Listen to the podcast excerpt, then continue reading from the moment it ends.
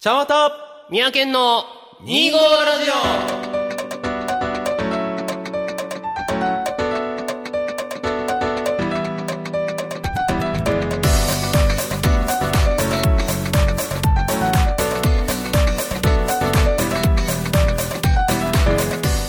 オはい、皆さん、こんにちは。茶わたです。オはい、三宅県です。始まりました2号ラジオ。はいこの番組は2月25日生まれちゃんわたと、 12月25日生まれ、三宅県という25日生まれの二人が25歳の時に始めた。おしゃべりネットラジオでございます。おいええー、今日は5月5日、はいイ2号ラジオ、令和初放送でございます。イエエーイまあ、おおよその、いろんなところが、まあもそううだね令和初令の和初、新しい言語を祝していろいろやっているかなと思いますが、えーそうでございますね。はいまあ、今まで番組では実は令和について一切触れてこなかった、まあまあまあね、実際になってから話す方がまあいいでしょうと。いいかなと思って。思いますけれどもまあまずはちょっと言語を発表された時の印象なんてもんはどんなもんだったかなってことをちょっと振り返りたいと思うんだけど、どうでした令和。俺はね、令和であります。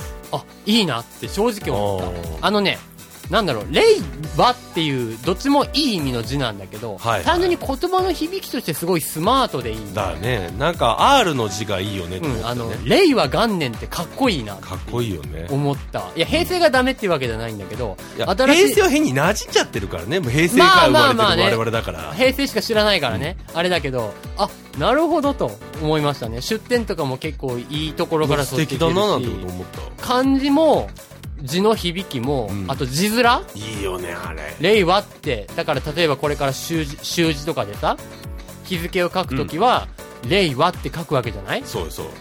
いいやー、羨ましいなって思いね。あの字かっこいいよね。う。うん。和田さんもいい感じの僕印は象。ね、名イだと思ったの、最 初。命はって書いて。なるほどね。じゃあ、あ、令和じゃなくて令和だって思った時どうやったどうやったまあ、もちろんこれみんな言うんだけど、最初はやっぱり、まあ、多分何に出てもね、うんと思うのよ。あーで、も、やっぱりこう、何日か経っていく中で、毎日、令和、令和、令和って言ってもらう中で、すごく今、グッときてる。あ最初はうんって思ったけど、うん今はもうグッときてると。そう、よくね、あの、あんあんとかね、こう、安いと、あ、安い、安心が、安心って字とか、まあ、Q っていう字が来るって言われてたのよ。よ。うん予想では。予想では。僕、和が来ると思ってなかったのよ、正直。ああ、俺も和は予想例の字は、まあ、おお、ええとこ来たやん。わ、あ、そうそうなんと思って。なるほどね。わはだって昭和と被るからさ。そうだね。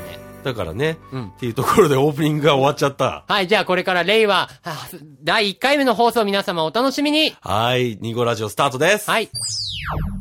改めまして、こんにちは、ちゃんわたです。はい、三宅です。はいあのね、令和一発目からこんな話するのもあれなんやけど、ものすごいこの間ショックを受けたことがあって。何いがあったそんな、ケン君がショックって結構ないで。や、確かにね、自分でもあんまりショックを受けることなないいよんねだけどね、あの、車を擦っちゃいまして。あらやだ。え思い、っきりどんな 車どんな 車まあ、あの、俺の車じゃなくて、両親のまあ車まあだからそうそ余う計、そうあの、ええまあそう、言うのもあれやけど、まあ、外車なんですおーよ。ちょっと大きめのいい感じななのんていう外車なんだけなんどていう、それをぶつけちゃったんだよ。なんていう車なのそれ言わななきゃダメまあ、分かった よ。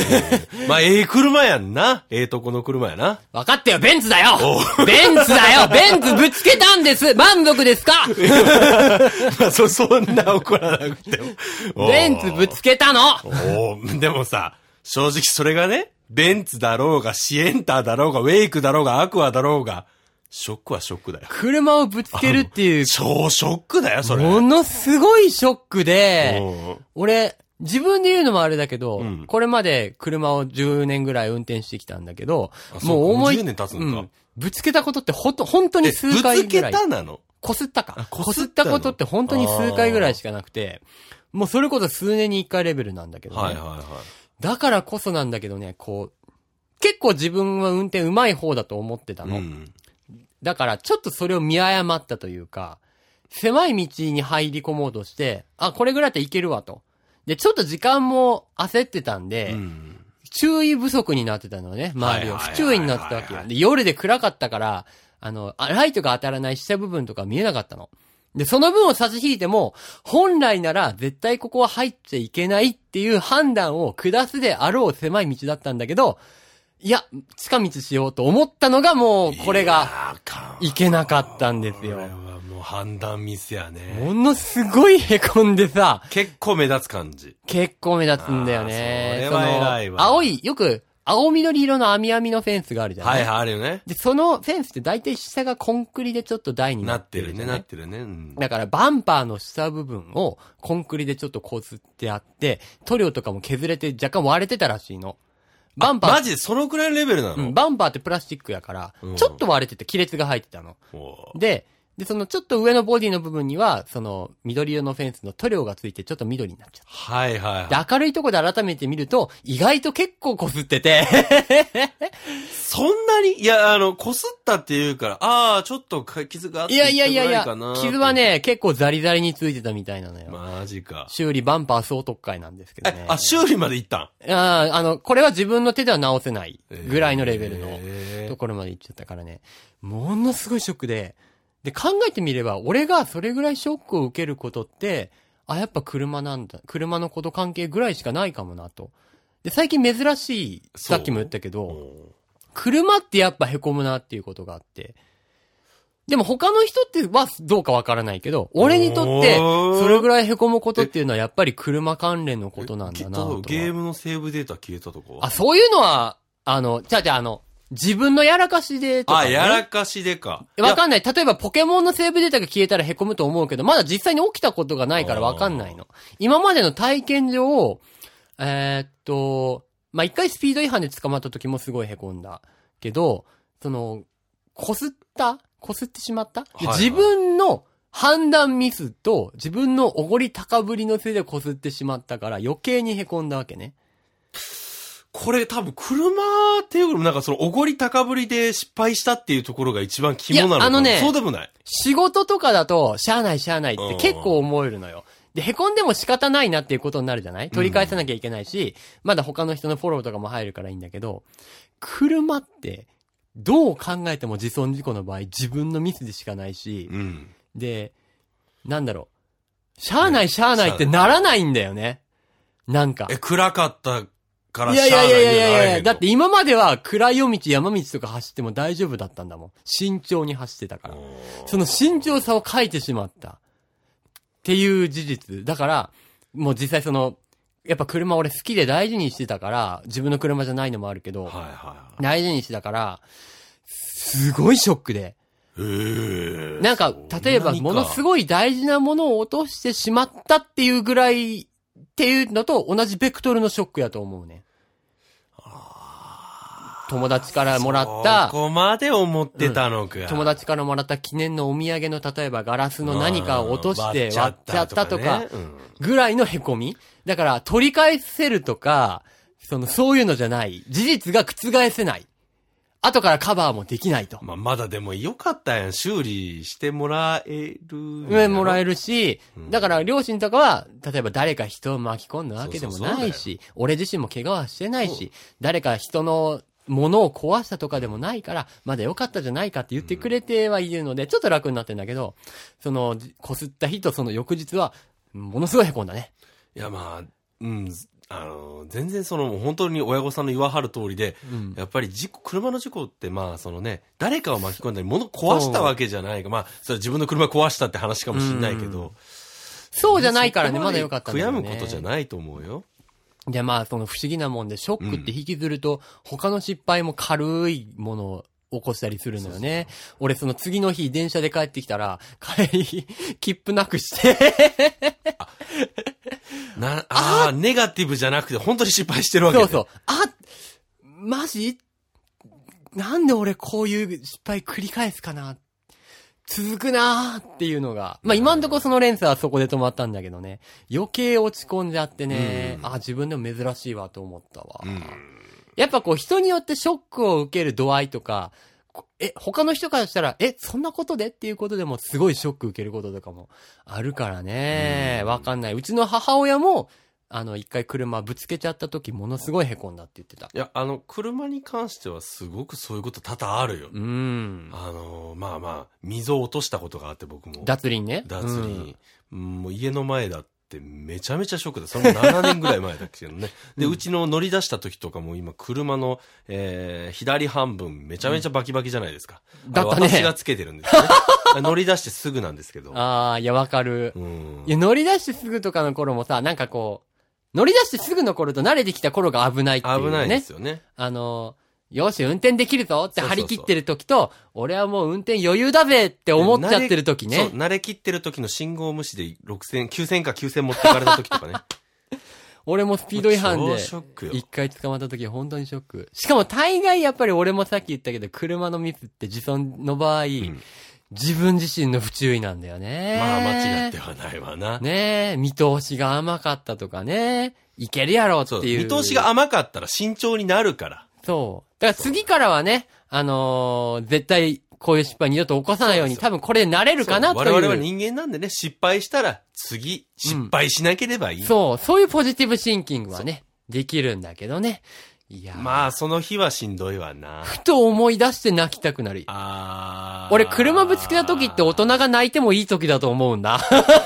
よく男が泣いていい時で言われるよね、そういうのって。車ぶつけた時、俺それ当てはまると思うんだ。あまあ、車ってしかもこう自分の足だし、やっぱ愛着湧く人はすごい愛着湧くかーら、そうね。ショックだっシたョ。ックだわな。本当に、皆さんもね、もし車運転される方がいらっしゃいましたら、決して自分の運転技術に起こることなく、ちゃんと周りを確認してね、うん甘い見通しで狭い道に暗闇入らないようにしてくだしてください。さい。はい。私はだーれはい、始まりました。私はだーれのコーナーでございます。イエーイ。えーポッドキャストを聞からお、えー聞き始めた皆さんにとっては初めてのコーナーでございますね。このコーナーは、えーこの番組にですね、ゲストの方が来てくださいます。しかし、そのゲストの方、私は誰なのかわかりません。さらに言うならば、ゲストの方が果たして人間なのか、動物なのか、はたまた無機物なのか、その辺も分かっていないんですね。で、その方がまず自己紹介をしてくれますので、私がいくつか質問をして、果たしてゲストさんは誰なのかというのを当てる推理ゲームコーナーとなっておりますね。はい。では皆さんもですね、えーこれからお呼びするゲストの方の話を聞いて、一体誰なんだろうと一緒に考えていただければ幸いでございます。というわけで早速お呼びしたいんですが、ゲストの方大丈夫ですかねお、OK サインが出ました。では早速お呼びいたしましょう。どうぞでは、私を当ててもらいましょう。どうぞ自己紹介してください。まず、前提として、私は書かれる存在であります。かれる。厳密に言うと、私に対しては、多くの人が共通して読み取れる記号が多く書かれております。記号私を読み解いて、作家の奏でたい物語を読み取り、それを奏でる。奏でたいのそれは本当に尊いことでありますね。今の私の形が確立されたのは17世紀に入ってから。主にヨーロッパで使用され、こちら日本では明治時代になってから入ってきたそうですよ。うん。もちろん、様々な私のご先祖様が多くいらっしゃいます。ご先祖様が生まれる前まで奏でる物語は、すべて口伝えでありました。特に旧石器時代に作られた物語は、今では想像で保管されてるこんな感じだったかな、なんてことをね、思って保管されてるというふうに聞きました。私やご先祖様の存在は偉大なのでありますよ。歴史価値ももちろんあります。今の私は万国共通になりつつあります。今ではそれを機械が読み解いて奏でることもあるそうな。そういった文化もどんどん主流になってるそうですね。いかんせん、私が読めないなどという不届き者もいるそうですが、まあ、そういった方々も物語を奏でれるのが今の世の中。偉そうに申しましたけども、私を読み取って正しく奏でることが物語を作る、物語を奏でるということではありません。私を読み解けるようになると、幾億もので偉人が積み上げてきた物語を、ご自身の頭の中で想像しながら奏でることができる。そうすることは、人としてもとても豊かなことではないでしょうか。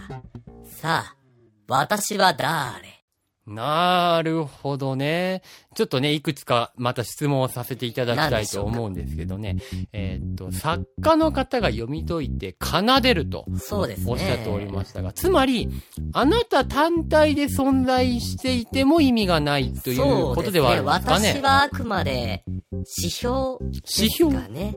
まあ、道しるべと申しましょうか。はいはいはいはい。はいじゃあ、奏でるためには、あなたを、まあ、読むなりなんなりしそうでて、すねまあなんかその、読んだ人が別の方法、道具とかを使わないといけないということなのかなうーんまあ、そうですね。豊かな物語を作るためには道具が必要ですね。まあーあ、もちろんお体を使われたり手を使ったりも。はすることはああー、できるのかななるほど、なるほどね。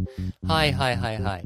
えーっと、あなたを形作っていうその記号、えーっと、バンコク共通なのかなうーん、まあ、私の形を使って奏でるもの、まあ特にヨーロッパ由来のものは、ああ。そうですね。基本は共通ですね。なるほど。誰もが見たことありますかねそうですね。今は義務教育でも私の授業があるそうで。ああ。まあ、ただそこ。で身につけるかどうかはまた別かなと。なるほど。じゃあ、はい。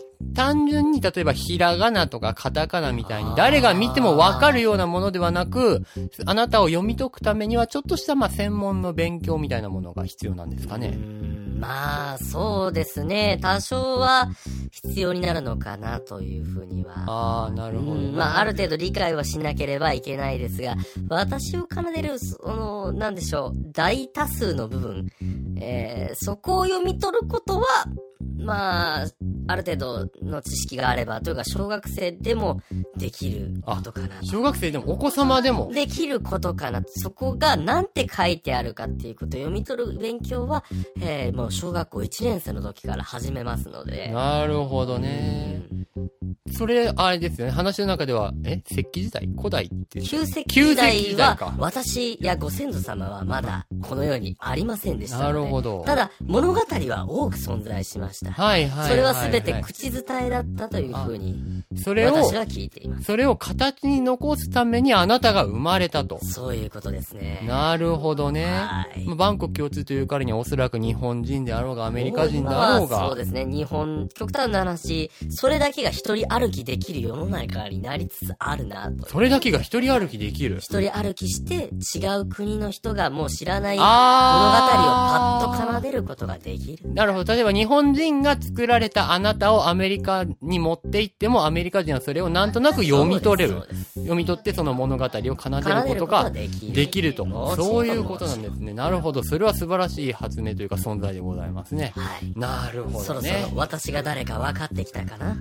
うーんとね、今、多分これだなっていうのが頭にあります。ただそれを言葉として表現して正解かどうかがちょっと不安ではあるかまなあと思うんだけど。私は書かれるものですから。ああ、なるほどね。うん。では、えー、じゃあズバリ聞いちゃっていいですかね。はい。これで合ってるかな。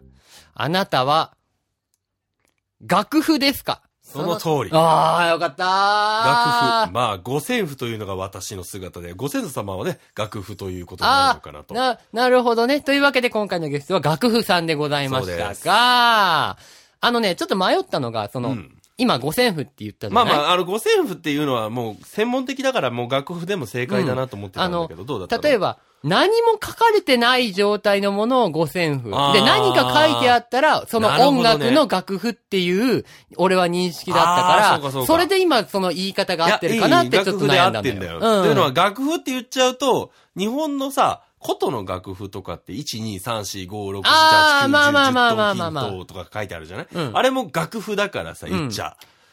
まあ、だたからそだ、こ迷うよなと思っうんて、意味は通じる、間違っちゃいないよね。123の数字とかだったら、なんだったら外国の方も数字はそうそバうンそうそうコク共通だから読めるしね。そのバンコク共通の記号っていうのは、いわゆそう、おる、たまじゃくしですね。あの、お音符ね。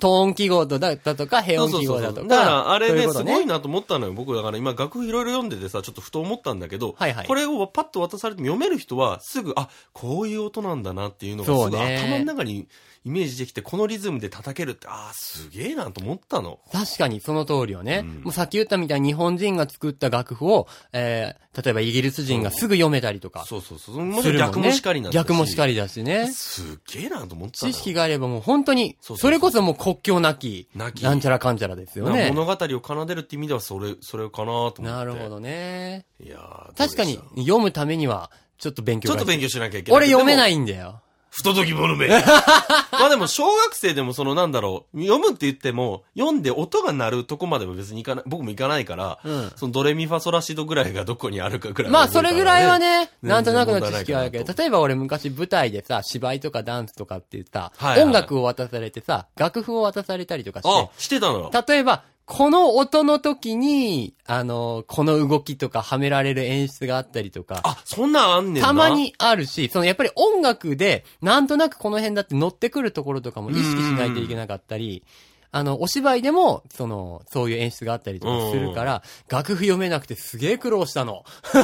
そんなことがあったの、うん。いや、たぶん、例えば分かってる演出家さんだって、例えばこの、ほら、ドだよ、このドの音の時に、とか、レの音の時は、とか言われる時があって、どれどとれだけに。そう、それ。まあ、 まあでもね、あのね、厳密に言うと正直ね、 僕はいろんなその PV のメイキングとか見てるとけど、結構口で言ってたりする。こう、てれてっててててーっていう時に、ここをてれで言ってとか、や手っでぱ言りってでとも、か、そレので言時ってみに、たいな。楽譜が読めると、多分強いなって思った。まあ、あそんなんやったんや。とは思ったね。あへの、ーまあ、俺がその、ミュージカルの、をね、社会人の発表の時にやらされてたから余計。あ、ミュージカルだったらそうそうね。そうそうそう、ミュージカルだから余計。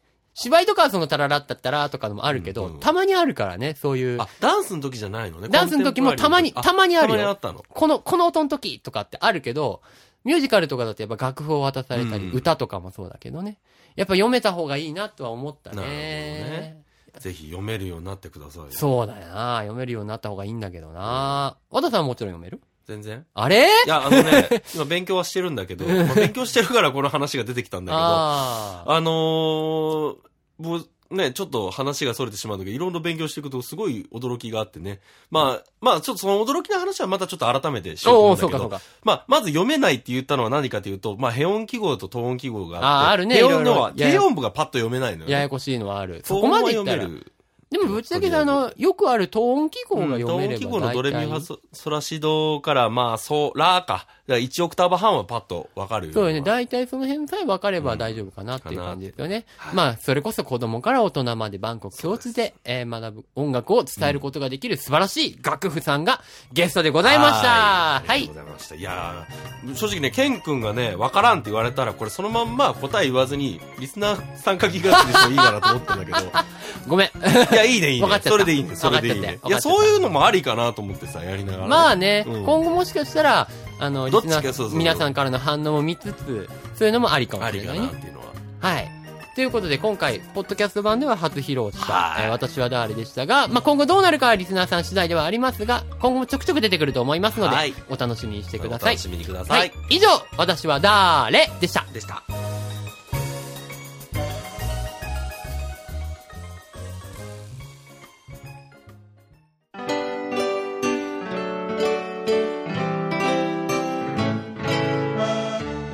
お別れの時間です。この番組では皆様からのメールをどしどし募集しております。ご意見、ご感想、ネタ提供など何でも結構ですので、皆様どしどしお送りください。えーメールアドレスは、25radiokw.gmail.com 数字で 25radiokw.gmail.com です。この番組を配信しているブログにもね、えーそちらのメールへのリンクを貼っておりますので、そちらからもごアクセスお願いします。